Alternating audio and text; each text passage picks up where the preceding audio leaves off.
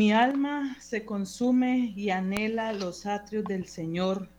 Mi corazón y mi carne reposan por el Dios vivo.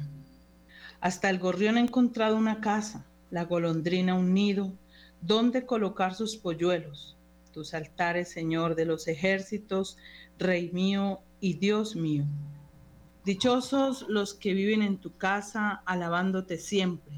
Dichosos los que encuentran en ti su fuerza, caminan de baluarte en baluarte.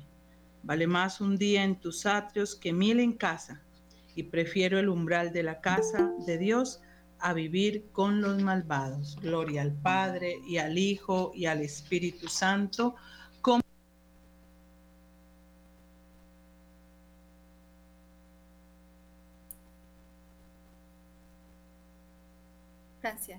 Apaga.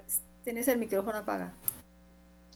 Muy, pero muy buenas noches para todos ustedes, queridos oyentes. Bueno, siempre a uno le pasan sus cacharros en esta mesa virtual. Pero bueno, queridos oyentes, aquí estamos de nuevo con todos ustedes, agradecidos y agradecidos con Dios, con la Virgen María, por estar nuevamente aquí, eh, como todos los jueves en nuestro programa. Eh, saludamos a todos, a todos, todos, todos los que vienen fielmente conectados por medio de las diferentes plataformas de nuestra Radio María y los que están en amplitud modulada, como también aquellos que están entrando por primera vez a nuestras transmisiones de nuestra amada Radio María. Recordemos que Radio María es la gracia de una presencia. Eh, estamos bajo la dirección de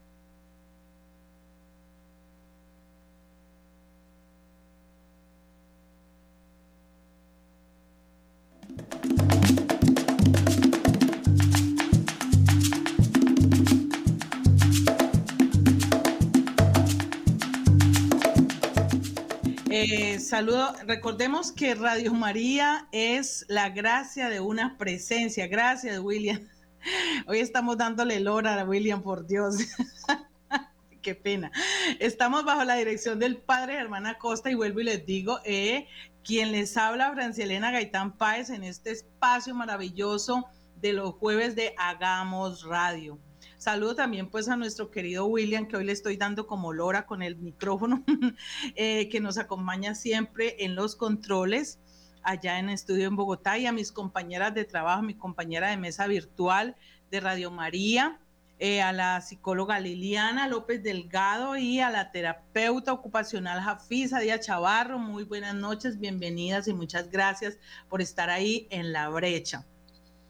Hoy nos acompaña en nuestra mesa virtual, a ver si nos prende por ahí la camarita y la podemos ver, a Joana Bajanik. Me dice si de pronto lo, lo dije bien, sin nombre, porque... Sí, señor. Listo. Bajanik.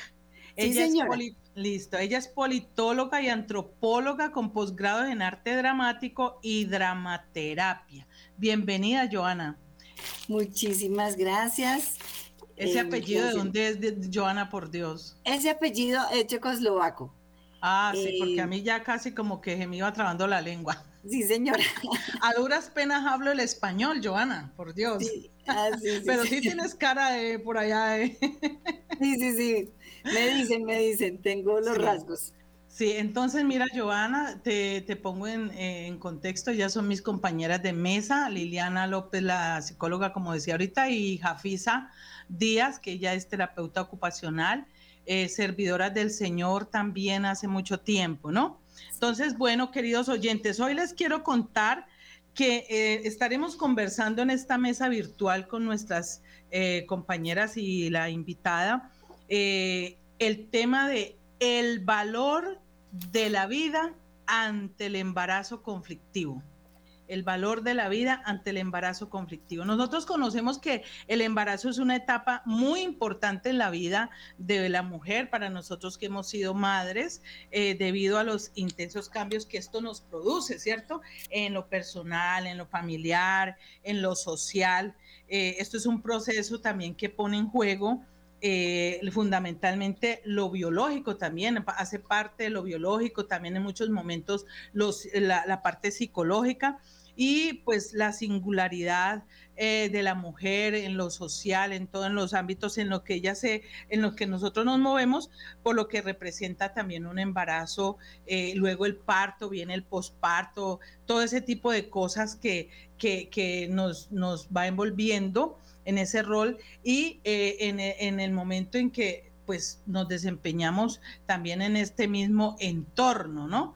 Es decir, que el embarazo, el parto, el posparto, todo esto que conlleva, eh, se entre, entrecruzan, se entrelazan, digamos, múltiples elementos, eh, además de los que ya nombré, biológicos, psicológicos, pues también eh, vamos mirando otro tipo de situaciones que se van presentando muchas veces en, los, en, los, en la gestación, ¿cierto?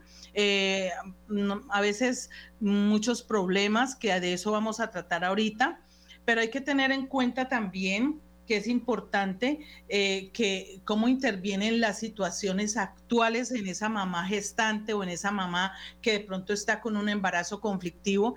Y embarazo conflictivo pues mm, abarca muchas cosas, ¿sí? Puede ser que tiene problemas el bebé para nacer, trae problemas eh, de salud o también puede ser de, problemas psicológicos y embarazos no deseados. Eso es muy delicado también, ¿no? Entonces, las mujeres, pues más, las más vulnerables o en situaciones difíciles, eh, pueden suponer como esas etapas de, de, no querer tener un hijo por A o por B razón, eh, son importantes que ahorita pues eh, los vamos a, ir desarrollando y especialmente en esos, eh, digamos, programas que, hacen de prevención. es importante que las mujeres se vinculen a este tipo de, programas para que les ayuden también a solucionar sus problemas.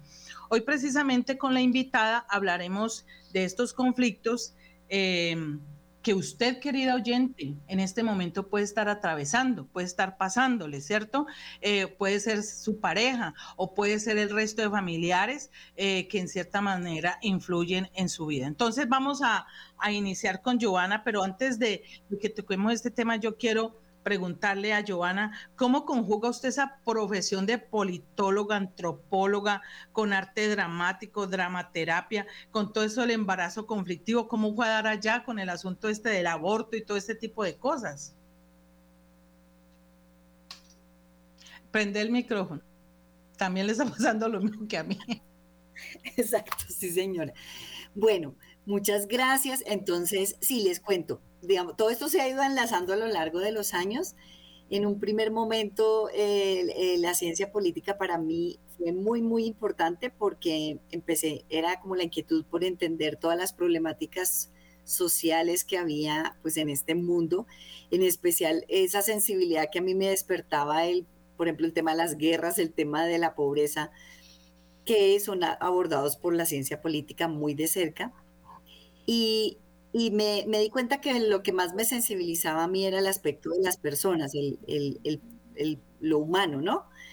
Em, yo encontré en, en, un énfasis que hice en la Javeriana de medios de comunicación y participación política, que fue lo que más me gustó, que era cómo se, cómo se manejaba a nivel de medios de comunicación todo este, este estas situaciones muchas veces de la participación política y sabemos que los medios de comunicación son muy importantes en cuanto a lo que es pues el poder, ¿cierto? Entonces empecé a trabajar muy de cerca cómo había una incoherencia o cómo, cómo era complejo este tema de em, lo que se hacía y lo que se decía en política, ¿sí? lo que vemos eh, que es el pan de cada día, lo que se dice en los discursos y lo que en realidad pasa, ¿cierto? Entonces esa fue mi, mayor inquietud. Yo decía, pero ¿cómo va a ser esta incoherencia? ¿Cómo va a ser que decimos que pretendemos una sociedad justa y justamente es lo contrario cuando se hace eh, política? Entonces eh, yo empecé a trabajar esto a través de una película argentina, La Noche de los Lápices, y después me encontré con que me parecía muy interesante que en el teatro y en el cine uno podía ver ambos aspectos. Es decir, en el cine casi que se revelaba el panorama completo. Lo que por un lado decían y por el otro lado hacían, ¿cierto? a través del teatro. Entonces me pareció que esta era una forma muy completa de abordar los temas humanos. No solo los seres humanos somos de palabra, también somos de acción. Y si no hay acciones, pues de qué valen las palabras. Esa era mi, mi, mi, mi, punto como de inquietud fundamental. Ahí viene el teatro. Ah, Ahí viene el teatro. Exacto. ¿Por qué? Porque cuando hacemos teatro, cuando hacemos cine, no solo estamos viendo a la persona hablando, sino estamos viendo a la persona en su gestualidad, que de repente nos está diciendo una, un mensaje ambiguo, o que es un personaje que dice una cosa y luego va y hace su eh, alguna maldad, en el caso de los antagónicos, ¿cierto? Entonces, eh, este abordaje del ser humano como un ser humano complejo, que se equivoca, ¿sí? Un ser humano que en un momento dice una cosa, pero de repente cambia y va y hace otra, porque entonces el cine me empezó a parecer que nos daba ese panorama completo del, del ser humano. Em, y nos daba esa riqueza, esa sensibilidad, eh, eh, nos hacía entrar en detalle de las culturas. Después estudié antropología, eh, siempre también me ha apasionado la antropología, el ser humano, pues es el, estudio del ser humano. Y en la antropología seguí trabajando el teatro, como el teatro como una forma de búsqueda del sentido de la vida.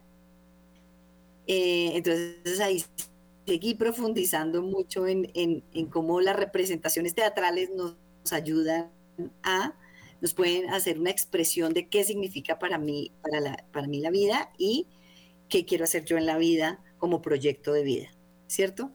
Em, entonces después, después lo integré a Víctor Frankl, que es eh, la logoterapia, que es la perspectiva de la terapia de Víctor Frankl, que nos habla del sentido de la vida, de que siempre buscamos un propósito. La persona que no tiene un propósito en la vida, pues pierde mucha motivación de vivir, ¿cierto? Y entonces, ¿a qué va la cuestión? Que con el teatro yo empecé a trabajar los temas políticos y los temas antropológicos desde el teatro, con el teatro como herramienta de trabajo de, de los temas sociales en general. Y siempre buscando ver toda esa complejidad que es el ser humano. Ahora con la dramaterapia, pues obviamente se profundiza mucho más de esa posibilidad curativa de búsqueda de bienestar de las puestas en escena, del teatro, de los audiovisuales. Eh, entonces se profundiza mucho más con todo esto. Y el tema del aborto, sé que son varias cosas, que es un camino, un camino largo, pero ha sido como un camino muy interesante. ¿Y a qué va? Eh, y, en el tema del aborto, del embarazo conflictivo, se conjugan muchas cosas. ¿Por qué? Porque cuando hablamos del aborto, estamos hablando de que los medios de comunicación nos están dando un mensaje sobre lo que es el aborto como algo muy positivo en el mundo de hoy. Muy normal. Pero, exacto, muy normal en cuanto a lo que se dice. Ahí estamos hablando de los discursos. Pero lo que realmente le pasa al ser humano en sus acciones, en sus sentimientos, en, su inconsciente, en su situación, digámoslo, integral, es otra cosa. ¿Sí? Entonces, cuando yo trabajo el aborto, digo, no se puede trabajar solo los discursos, se tienen que trabajar la integralidad del ser humano también como un ser que tiene bio, bio psico, socio, espiritual. Hmm. ¿Sí? Y en este sentido he trabajado mucho la incoherencia entre los discursos actuales y lo que realmente le pasa a la persona con el aborto. Que esa es el, la conexión que hay con, bueno, con lo que yo trabajo en ciencia política y lo que trabajo en antropología. Yo, a mí me surge una pregunta, eh, y es todo el tiempo que estás explicando, pues eh, digamos, ¿Cómo se trabaja el tema de una mujer que aborta o va a abortar o este?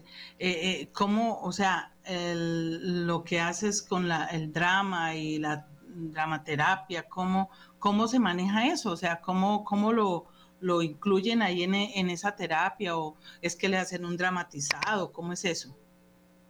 Sí, entonces ahí viene esta conexión entre cómo utilizar las herramientas del teatro con los temas sociales, que ese es el arte al que yo me he dedicado. ¿Cómo comunico un tema y un contenido mm, humano y cómo lo vuelvo teatro? Que ese es el gran reto, ¿cierto?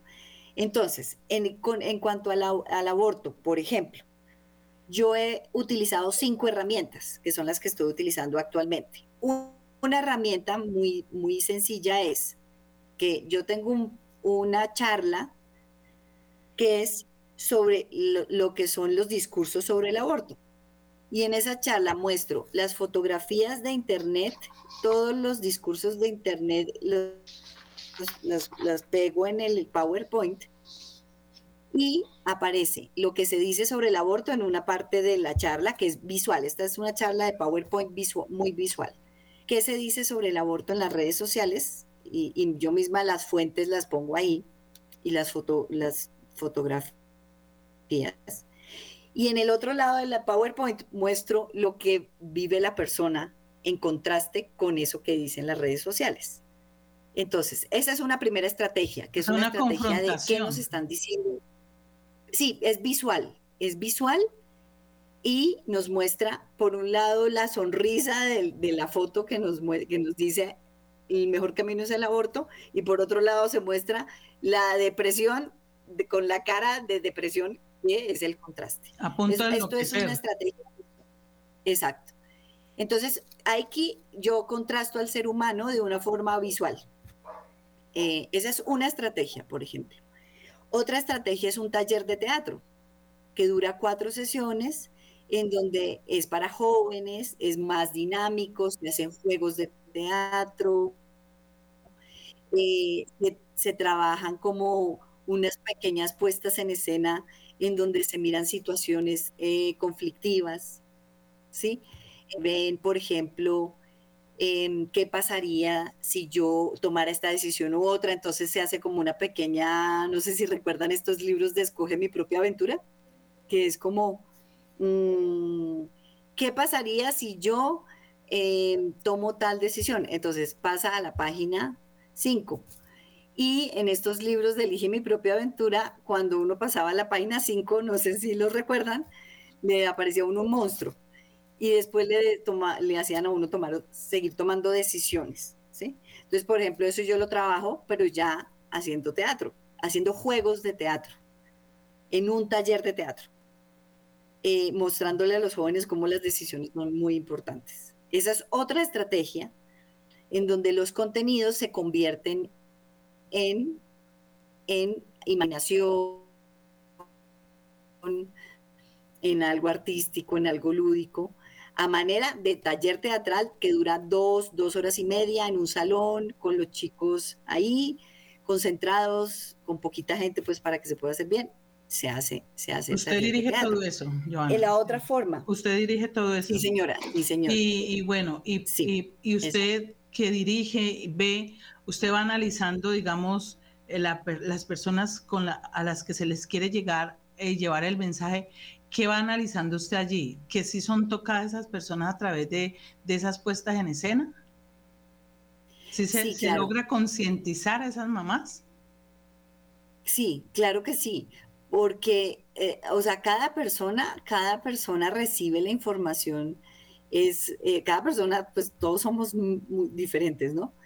Entonces, la idea es como empezar a ver otras, otras, otros aspectos de los temas profundizar e, en, otros aspectos, cosas que uno no había tomado conciencia. De pronto esa experiencia del taller de teatro o esas fotografías que yo tomo del internet me hacen pensar más profundamente en, lo que estamos hablando y asociarlo a cosas que yo ya vengo, eh, de pronto cosas que yo ya entiendo y, y que la puedo, los puedo relacionar entonces sí hay una toma de conciencia, claro que sí. Es todo un proceso de aprendizaje. Tocan fibras ahí. Sí, claro, porque no solo es una información, digamos, que se da en cinco minutos muy velozmente, que a veces la información es una cosa muy literal o muy que se pasa por encima, sino cuando se trabaja a través del teatro se vuelve un poco más vivencial. Y lo vivencial, uno lo empieza a entender un poco con los cinco sentidos, ¿no? Es decir, lo empieza a entender con el cuerpo, lo empieza a entender con la sensibilidad, con los afectos, con los sentimientos. Entonces, resulta como un conocimiento no solo tan textual, sino un conocimiento más integral cuando se trabaja con el arte. Bueno, em, entonces es muy interesante eh, hacer así. Digamos, Giovanna, por ejemplo, eh, para hacer esos talleres, ¿es que mm, van a alguna clínica abortista o cómo hacen para, para que las mamás estén allí, estas, estas mamás gestantes estén allí eh, atentas a, toda esa terapia que, estás presentando? ¿Cómo hace o, cómo, o cómo se les invita a esas mamás que están ahí eh, en ese dilema? Sí, pero estas estrategias son para diferentes públicos, ¿sí? Eh, no necesariamente tiene que ser que sea una mamá que va a abortar. Hay, otras tres estrategias que me he nombrado. Las voy a nombrar para que me entiendan un poco el, el cómo, cómo se trabaja con diferentes poblaciones. Hay otra que es para profesionales de la salud, que son simulación clínica. Eh, la simulación clínica se hace para entrenar en destrezas y habilidades a los profesionales de la salud. Esa es otra estrategia en donde un paciente simulado está frente al profesional de la salud que posiblemente deba enfrentarse a atender con, a una mujer que quiera abortar. Y otra estrategia es la obra de teatro, que es un montaje teatral. Son cinco estrategias diferentes. Entonces, no siempre la estrategia es para una mujer que vaya a abortar, sino son estrategias preventivas, educativas a toda la población, porque todos, todos eh, eh, en nuestra comunicación eh, cotidiana, estos discursos circulan y alimentamos el hecho de estar más conscientes o menos conscientes entre todos.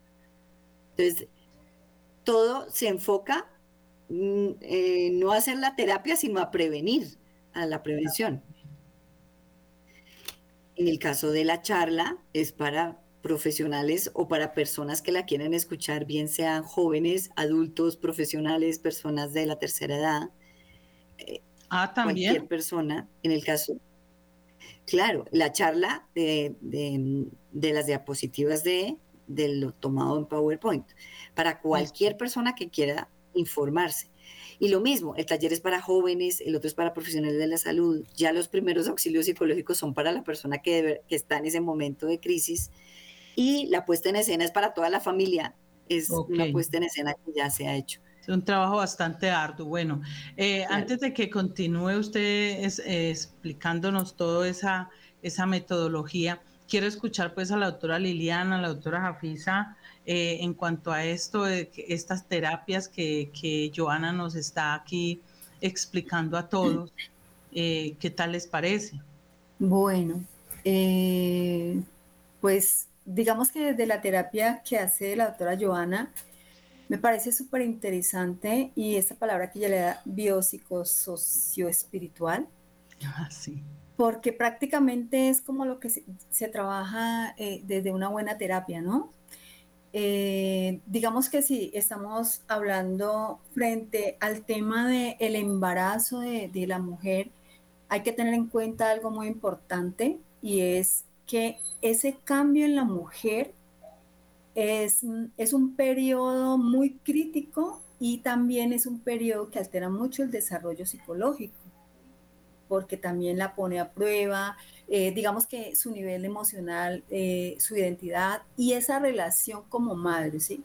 Eso representa una oportunidad también para ella como un crecimiento psicológico, pero resulta que también desde esa parte emocional de una mujer embarazada, digamos que el, cuando la mujer empieza ya con su embarazo y va a sus controles o se da cuenta y empieza a ir al médico, se dio cuenta y todo, los médicos hoy en día consideran que la mujer debe de tener o ponerse en una terapia para poder adaptarse a estos cambios tan críticos que comienzan a surgir dentro de la parte fisiológica, por eso el nombre que se le da aquí, eh, biológica, fisiológica, eh, psicológica, social y espiritual.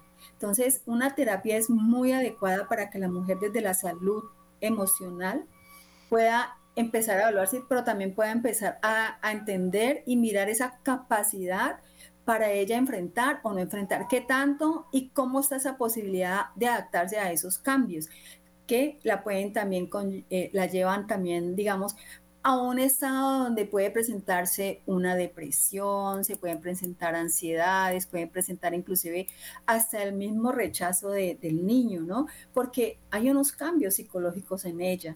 Entonces, eh, en un embarazo con depresión, con ansiedad, necesita realmente una intervención profesional digamos que desde los estudios es pertinente que una, una mujer embarazada pueda tener todas estas atenciones. O anteriormente pues no los teníamos todos completos, pero hoy en día de acuerdo a todos los avances de la ciencia y todo, pues esto ha permitido que el sistema de salud tenga consideración y de prioridad, porque el estado emocional, psicológicamente de una persona y nosotras que trabajamos desde este camino, pues también esa parte espiritual es supremamente importante para que la mujer pueda tener un buen embarazo, pueda tener un buen desarrollo, pueda aceptar esos cambios tan críticos que, que empiezan a surgir en su, en su cuerpo, ¿no? Desde su mente, desde su corteza cerebral, desde, desde su sistema emocional. La mujer tiene muchísimos cambios y estos cambios las pueden conllevar a un crecimiento, pero también igual, como se menciona acá, a, a, una depresión, a cualquier tipo de trastorno, e inclusive que esto también puede llevarla, aún quisiendo queriendo tener el bebé, puede llevarla también a un deseo de abortar, porque, porque la, emocionalmente la lleva a un trastorno que mejor prefiere esto. Entonces, desde ahí parte muchísimo la fuerza. Estas terapias mm, eh, que hace la doctora me parece muy interesante desde la parte teatral, porque digamos que desde el conocimiento, eh, el teatro fue fundado, se creó en, Grecia, donde llevaban a las personas, era un salón muy grande, la historia es muy bonita, pero muy larga, entonces aquí les voy a decir más o menos lo que, lo que se refiere a esto, es que las personas iban y allá iban y podían gritar, que podían hacer todo, empujarse, patalear, todo, y desde allí empezó a surgir el teatro, lo que significa que el teatro hace que las personas puedan expresar, entonces desde la terapia, arte terapia, teoterapia, puedan expresar todos esos sentimientos y eso es lo que hace eh, parte de, nuestras intervenciones psicológicas, es escuchar a un paciente escuchar a un paciente que pueda liberarse de esos pensamientos que no es capaz de socializarlos con ninguna persona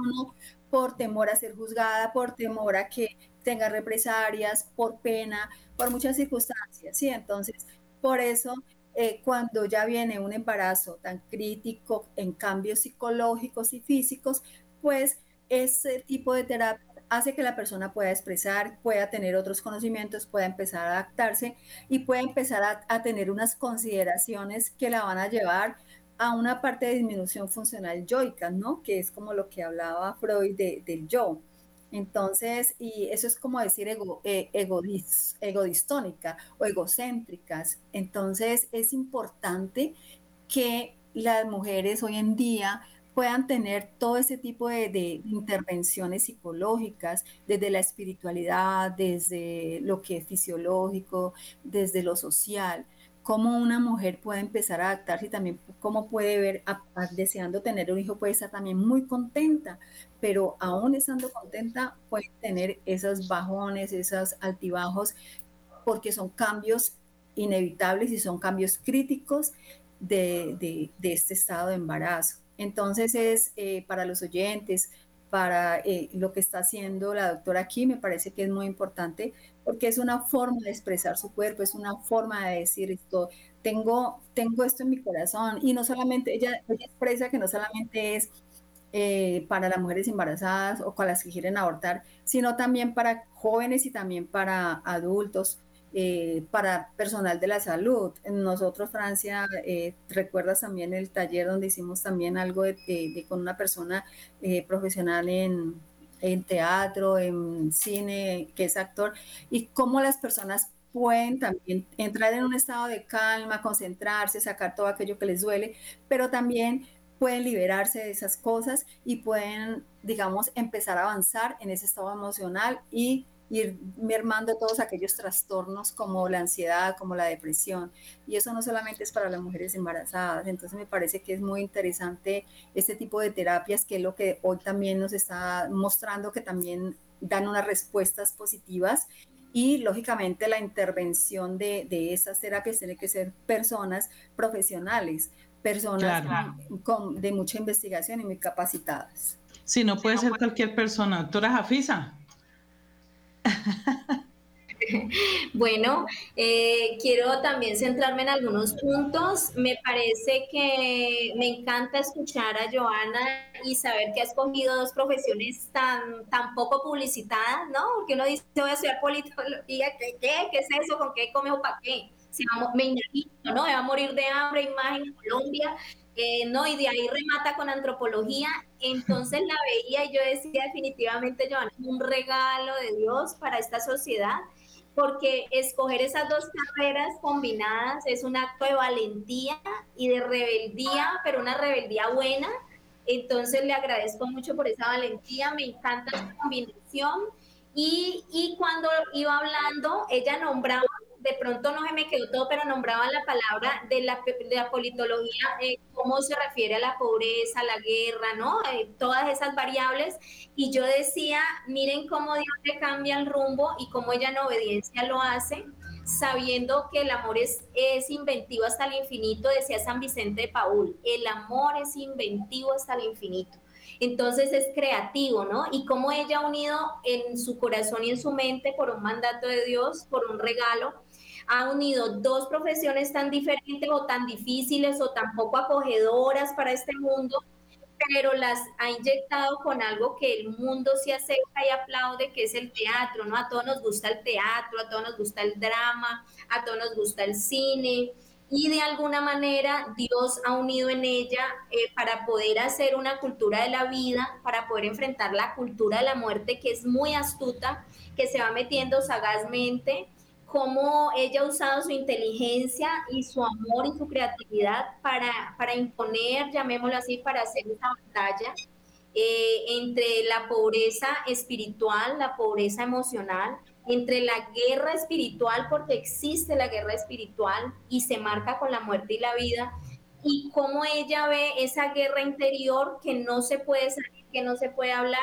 y, usa un mecanismo tan bello como es el teatro, ¿no? Los que amamos el teatro y los que somos así como medio histriónicos, eh, sabemos que no es fácil en un mundo que te callan, en un mundo que te reprimen la tristeza, en un mundo que te culpan, no es fácil tener un discurso de, de lo que yo pienso, de lo que yo siento en mi embarazo. Entonces, alguna vez recuerdo que yo le decía a una, a una persona cercana, yo estoy muy nerviosa con mi embarazo, yo no sé, yo, yo estaba aturdida, amaba esa vida, pero estaba aturdida. Entonces, yo en secreto de estado lo dije y ella me dijo, tranquila, una psicóloga, me dijo, tranquila, es que en el embarazo se transmite algo tan sagrado como es la vida, entonces eso te van a aflorar muchas emociones, es por eso. Yo les cuento que si ella no me dice esa gran noticia, yo me hubiera sentido muy terrible tener eso en mi corazón, esa angustia, alegría, mezcla angustia, mezcla de yo sí voy a poder, seré una buena mamá, todas esas inquietudes que a través del teatro se pueden hacer en voz de otro o yo leyendo un libreto y que dejo de sentir la culpa porque es que estoy leyendo, leyendo lo que otro escribió o estoy gritando, cantando lo que otro cantó. Entonces me parece muy chévere, muy lindo, una manera de ver este remedio, este remedio, llamémoslo así, este tratamiento para la cultura de la muerte, ver un remedio tan, tan sano, tan innovador, tan necesario, eh, donde no estamos gritando, donde no estamos diciendo probios ni ofensas a los demás, sino que parte de la lúdica inconsciente está guardado los temores, está guardado todos aquellos traumas, todo lo que no se dice, todo lo que atormenta.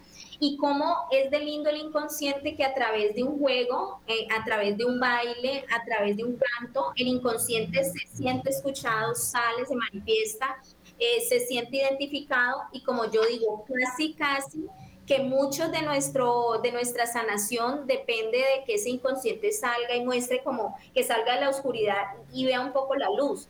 Y esos reflectores del teatro y esas imágenes hacen que se active todo eso. Como el inconsciente no tiene ni pasado ni futuro, sino que un eterno presente, me parece maravilloso el trabajo que hace.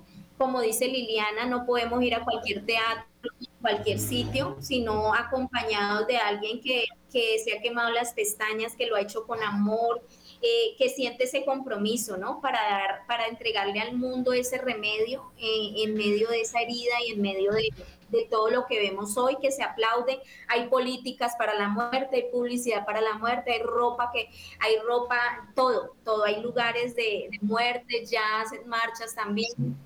Y a todo eso le llamamos derecho y le llamamos pues libertad. Entonces, entonces sí, me, me, alegra mucho conocer a Joana y ver un rostro de una mujer bonita, inteligente, que está apostándole a la vida. Que Dios le siga multiplicando ese talento. Sí, eh, estaba yo pensando mientras las escuchaba ahí a todas eh, de Romanos 8:28, Joana, todo coopera, ¿no? Porque es lo que decían las doctoras aquí. Eh, ¿Cómo usted siendo politóloga, ¿cierto? Y, se mete en este campo de la actuación y todo eso, cómo todo coopera y como decía Jafisa ahorita, eh, como Dios le ha permitido encajar una cosa con la otra para el bien de unas personas que de pronto están en crisis por A o por B razón, porque el embarazo siempre trae unos cambios, como decíamos siempre al principio. Entonces es muy interesante. Yo le quiero decir y lo reconozco. Para mí esto es nuevo y yo sé que para muchos de nuestros oyentes también puede ser nuevo. La verdad, sí, yo soy de la edad de la plastilina. Entonces, esto para mí es nuevo, innovador, pero muy chévere cómo eh, se puede estar ayudando ahora a, la sociedad. Eh, con este tipo de cosas. O sea, el arte no es malo, el problema es cómo lo usamos, ¿cierto? Eh, las cosas no son malas, como dice San Pablo en Corintios, todo me es permitido, mas no todo me conviene. Lo que pasa es que a veces lo hacemos es mal y utilizamos las cosas mal y las torcemos por donde no tiene que ser. Pero interesante para este campo que es para ayudar a concientizar eh, cuando hay un embarazo conflictivo. Eh, Joana, mire, en la fenomenología y paradojas del aborto eh, hay unos objetivos ahí quisiera que usted nos explicara un poquito pues acerca de eso, que ya usted sabe que el tiempo se nos va, se nos va corriendo, mire. Entonces yo quiero que usted nos hable un poquito acerca de esto, porque usted ahí toca en algunas actividades la legalización, la despenalización y los derechos. O sea, usted toca varias cositas ahí, interesante, la, la violencia de género y la intrafamiliar. O sea, son temas bastante fuertes para tocar ahí en, ese, en, esa, en ese taller. Sí, sí, claro que sí. Mira, esa es, la charla en la que yo pongo el contraste de lo que nos están diciendo los medios de comunicación y ya lo que le pasa a la persona. Es, de, ese se llama así, Fenomenología y Paradojas del Aborto, Discursos, Prácticas y Significados. Esa es la presentación que se trabaja visualmente. Y entonces es muy interesante porque en realidad es muy actual esa presentación. Es todo lo que nos lo que está llevando a muchas personas a ver en el aborto algo muy inofensivo e incluso algo muy recomendado, ¿sí? Pero son tan poderosas estos eh, anuncios visuales, estas fotografías, estas publicidades, son tan poderosas y tienen un manejo del diseño gráfico, del mensaje, que ahí viene el tema de la psicología de política, ¿no?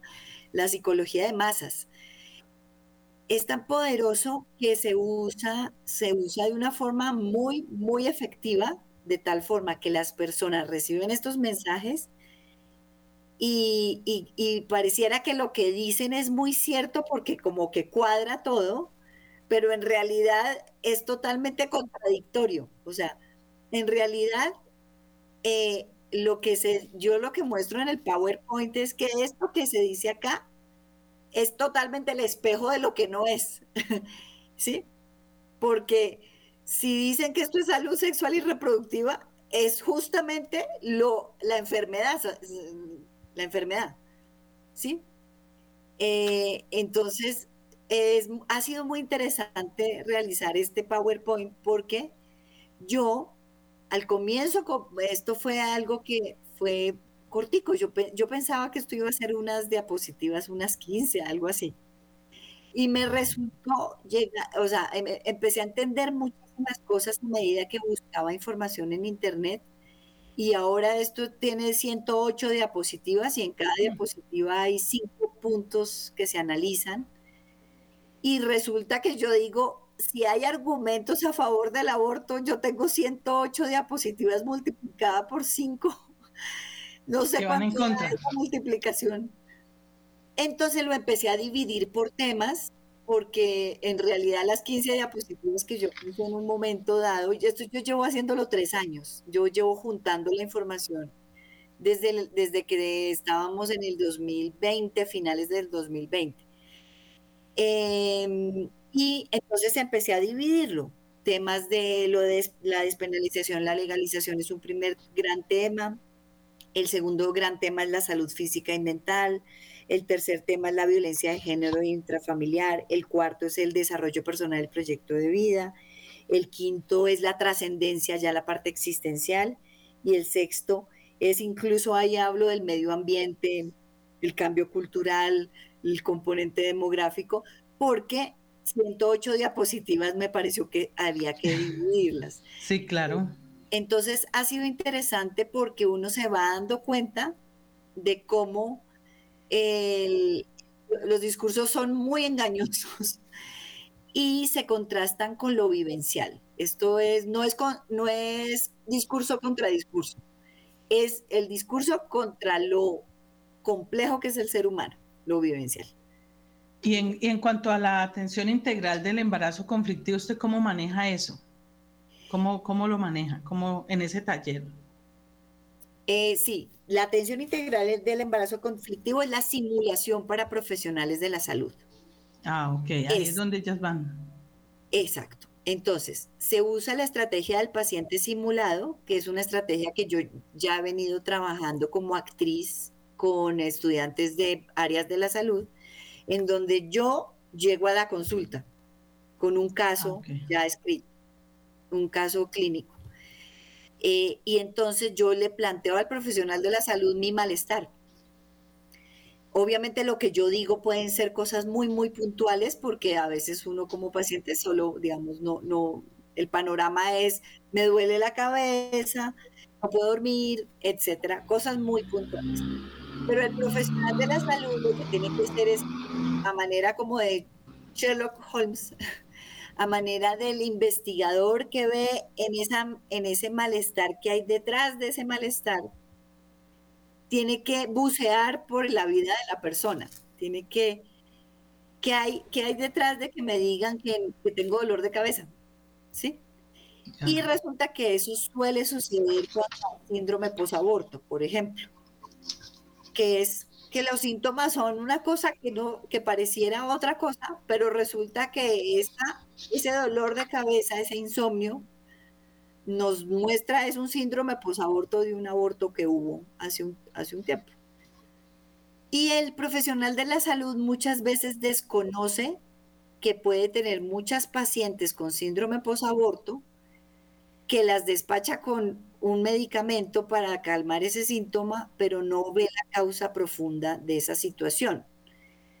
Y muchas veces también llega la chica que todavía no ha abortado, pero que va a abortar, le dice que está con, eh, digamos, que quiere abortar. Él firma esto porque, porque está casi que obligado a hacerlo, a remitir y no se da cuenta que hay un contexto sociocultural complejísimo que está llevando a la chica a querer abortar, como le decía la doctora Liliana y como le decía la doctora ella, eh, y el profesional despacha a las pacientes de una forma muy rápida, porque así el sistema está también eh, lamentablemente en una velocidad, y no se da cuenta que el profesional podría prevenir el aborto y sanar, el, sanar, empezar el proceso de sanación del síndrome posaborto, pues del aborto ya, que ya se realizó.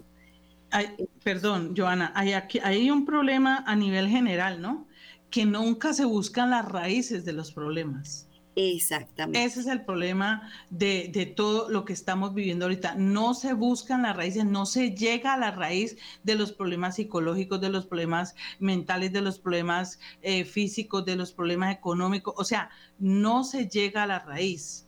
Y por eso no hay soluciones. O sea, son como simplemente pañitos de agua tibia.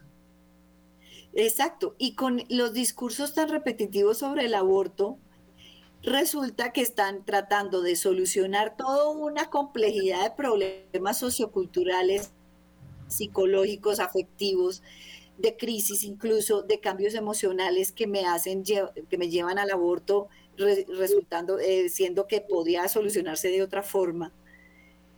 Eh, o, tratando a la persona de otra manera, y resulta que siempre, entonces ahora la solución a todo es el aborto. O sea, todo se soluciona con el aborto, porque eh, pareciera como la fórmula para solucionar la crisis existencial por la que está pasando la mujer en embarazo, que es una crisis existencial normal. Es una crisis, es un momento y es duro, nada más. Y es paradójico porque la solución es el aborto y según parece pues para evitarle la crisis. ¿Y cómo le evitan la crisis que queda después del aborto? Es que eso es lo que uno no entiende eh, eh, lo que está pasando ahorita. Claro, es una crisis de desarrollo. Es una crisis de desarrollo en la que simplemente la mujer tiene unos cambios, obviamente, y entonces le dicen, usted tiene un problema de salud mental, por lo tanto esta es la causal del de problema de salud de la mujer, una de estas tres causales. Y resulta que no es un problema de salud mental, sino que es una crisis de desarrollo, que son crisis de que suceden en las etapas de la vida de las personas. Y resulta que el aborto sí que produce enfermedad mental y sí que produce puede producir trauma, trastorno de estrés postraumático, etcétera, etcétera, etcétera. La cantidad de problemas psicofísicos eh, de, de todo tipo que produce ya la situación del aborto ya efectuado. Entonces, es muy contradictorio, hay muy poco conocimiento, la gente se está dejando guiar por los medios de comunicación de una forma, mm. En una cosa tan delicada que es el aborto, y pareciera que los medios de comunicación fueran el que dijera la verdad, siento que en realidad eh, tiene, es un gran engaño lo que se está diciendo. Un gran engaño. Entonces se está colitando a que la gente se quede peor porque tal vez no siga con el embarazo según el encarte, pero y el alma, la mente, eh, las emociones, el corazón, eh, a las doctoras que, a, que les ha tocado lidiar con todo este tipo de traumatismos, ¿no? Entonces, bueno, ya el tiempo se nos está premiando y eh, ya está detrás de nosotros respirándonos en la nuca. Entonces, el núcleo de este tema es precisamente el embarazo en conflicto. ¿Qué se debe hacer, Joana? Eh, en, ante esta situación por la que puede estar pasando nuestros oyentes o alguna persona conocida que nosotros estamos escuchando y nos dice, ay, mi amiga, mi hermana, mi es, eh, eh, ante un embarazo conflictivo, llámese, o sea, el conflictivo de porque está enferma, porque el niño viene malo, porque no lo quiere tener, porque no estaba deseado. ¿Qué se puede hacer en cuanto a eso desde usted que lo maneja con toda esa, con toda esa experiencia que tiene? ¿Cómo se maneja esto? Bueno, el embarazo conflictivo, como lo decían eh, la doctora Liliana y la doctora Yafisa, es hablarlo, porque hay que expresar la situación, comunicarlo, verbalizarlo. También se usan estrategias eh, artísticas. El problema es que a veces no se habla por miedo. No se habla. Las personas que, las mujeres que van a abortar, los, o sea, los hombres que también llevan a la, a la mujer a abortar o, que en pareja deciden la del aborto, son personas que, no, que están ahogadas en su situación, en su conflicto, en sus sentimientos, en su, en su confusión y no lo hablan con una persona profesional, a veces ni siquiera lo hablan con nadie y actúan llevados por esta confusión, por este temor, por la presión social, por la presión económica.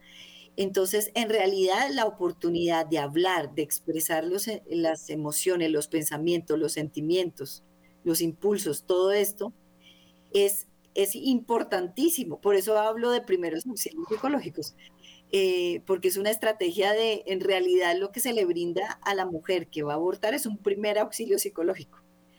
Y es muy importante que cuando hay confusión en la mente y en el corazón, lo más importante es esa expresión, como lo decían las doctoras. Y no dejarse llevar por ese impulso que nos han mostrado los medios de comunicación, que es como que también van hacia nuestro inconsciente y nos hacen eh, actuar de esa forma. Y, antes y después, antes hay que prevenir, porque de nada nos sirve, eh, eh, digamos, tratar de a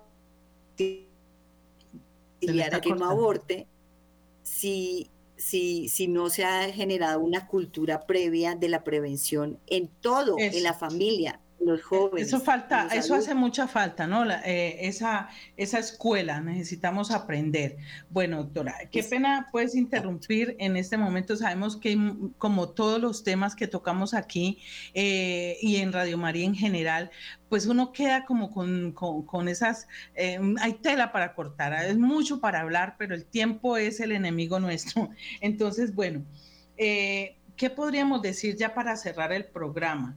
Em, aquí lo importante, si estás pasando, querida oyente, querido oyente, estás pasando por este conflicto de un embarazo precisamente conflictivo porque no sabes si abortar, no abortar, tu pareja te está diciendo que aborten porque necesitan salir del problema, eh, no se deje convencer porque las consecuencias son funestas.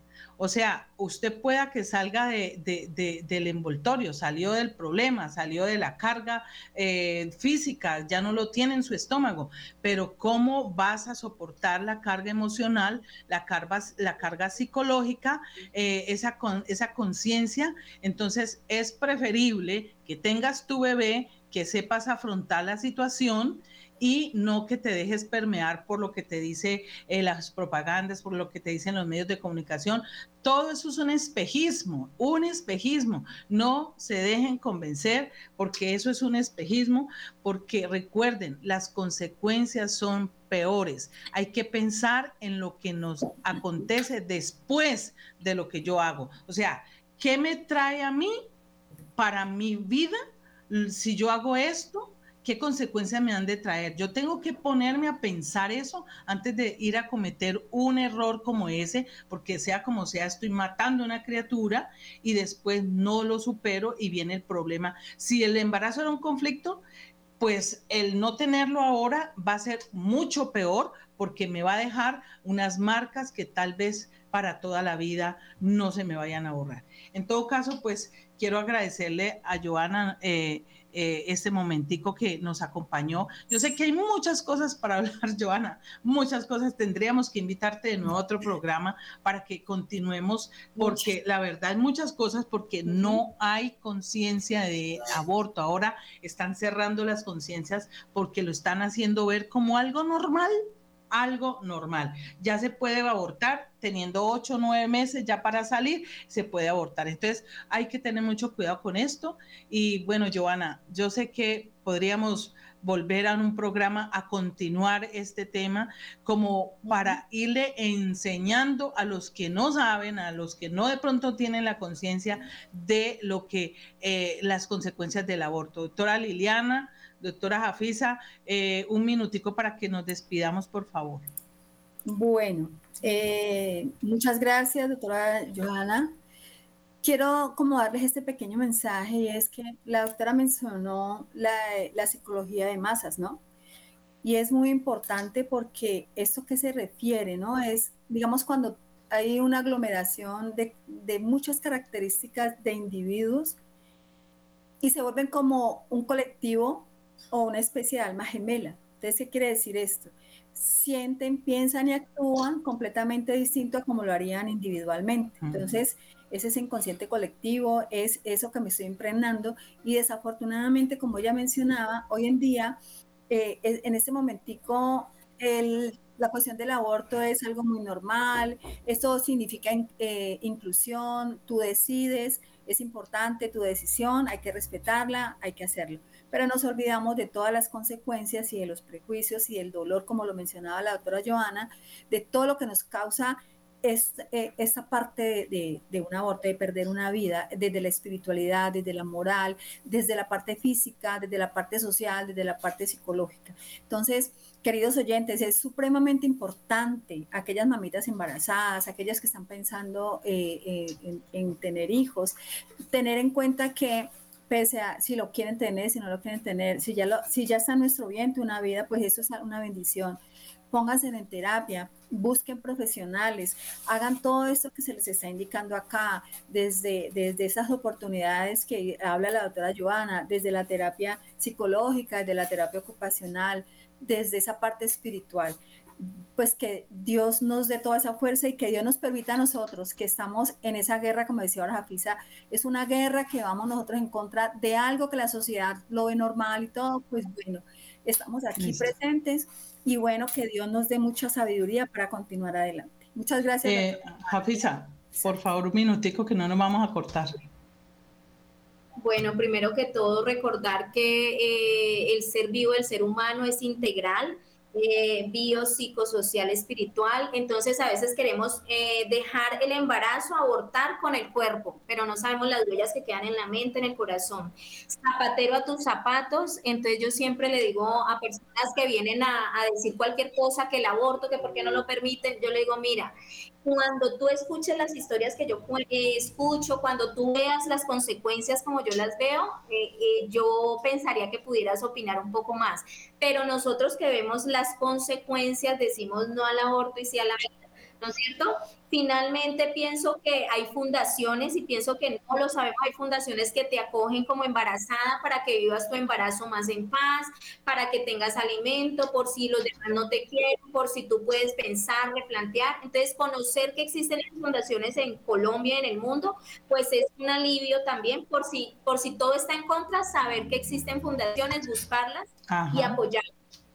Listo. Bueno, eh, muchas gracias, doctora Liliana, doctora Jafisa. Y Joana, muchísimas gracias. Eh, bueno, sabemos que en cualquier momento entonces volvemos a contactarnos para que nos siga contando ese trabajo tan interesante que desarrolla. Listo. A todos los oyentes, muchísimas gracias por estar conectados con nosotros en Radio María.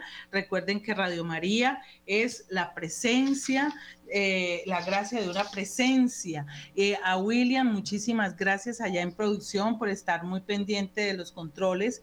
Eh, Dios les bendiga. Les pido, le pido al Señor que les dé una santa noche a todos, que les dé un descanso profundo y reparador y que bajo el amparo del manto de nuestra madre, pues podamos tener una noche tranquila. Dios les bendiga y nos despedimos. Chao, chao. Dios los guarde.